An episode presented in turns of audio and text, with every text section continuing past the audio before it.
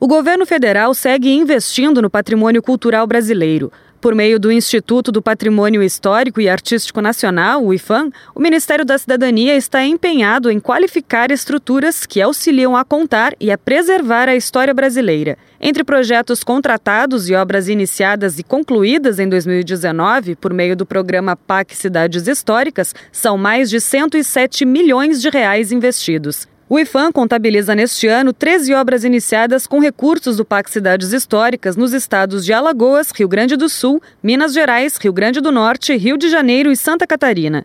No total, o investimento é de mais de 37 milhões de reais. As ações respondem a anseios da população e estimulam a arte, assim como a economia criativa. Há quase 10 anos de portas fechadas, o Teatro 7 de Abril é um dos mais antigos do Rio Grande do Sul e vai receber mais de 6 milhões de reais.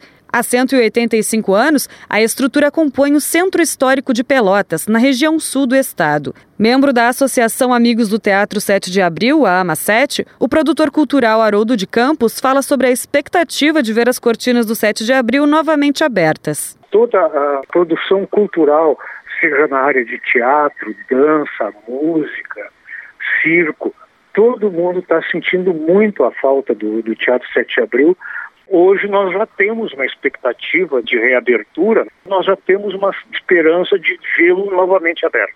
E isso aí traz uma satisfação bastante grande. Com certeza, senhora, nós vamos eh, renascer. A nossa cultura local vai renascer. Além disso, também foram entregues 21 obras neste ano, totalizando investimentos de mais de 68 milhões de reais. Na região Nordeste, 15 anos de espera chegaram ao fim em 2019. Em Santo Amaro, na Bahia, o IFAM concluiu a obra da Igreja Matriz de Nossa Senhora da Purificação.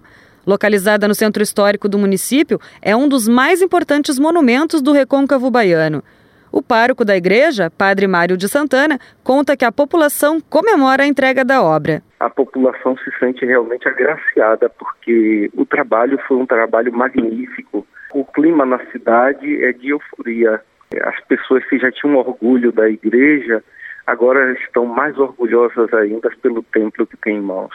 A presidente do IFAM, Kátia Bogeia, ressalta que as ações respondem a anseios da população. O ano de 2019, o governo do presidente Bolsonaro, junto com o nosso ministro da Cidadania, o ministro Osmar Terra, vem fazendo um esforço muito grande na área do patrimônio cultural através do IFAM. O IFAM está a todo vapor, junto com o Ministério da Cidadania, avançando, fazendo entregas muito importantes para a sociedade brasileira. Saiba mais sobre patrimônio histórico e cultural brasileiro em cultura.gov.br.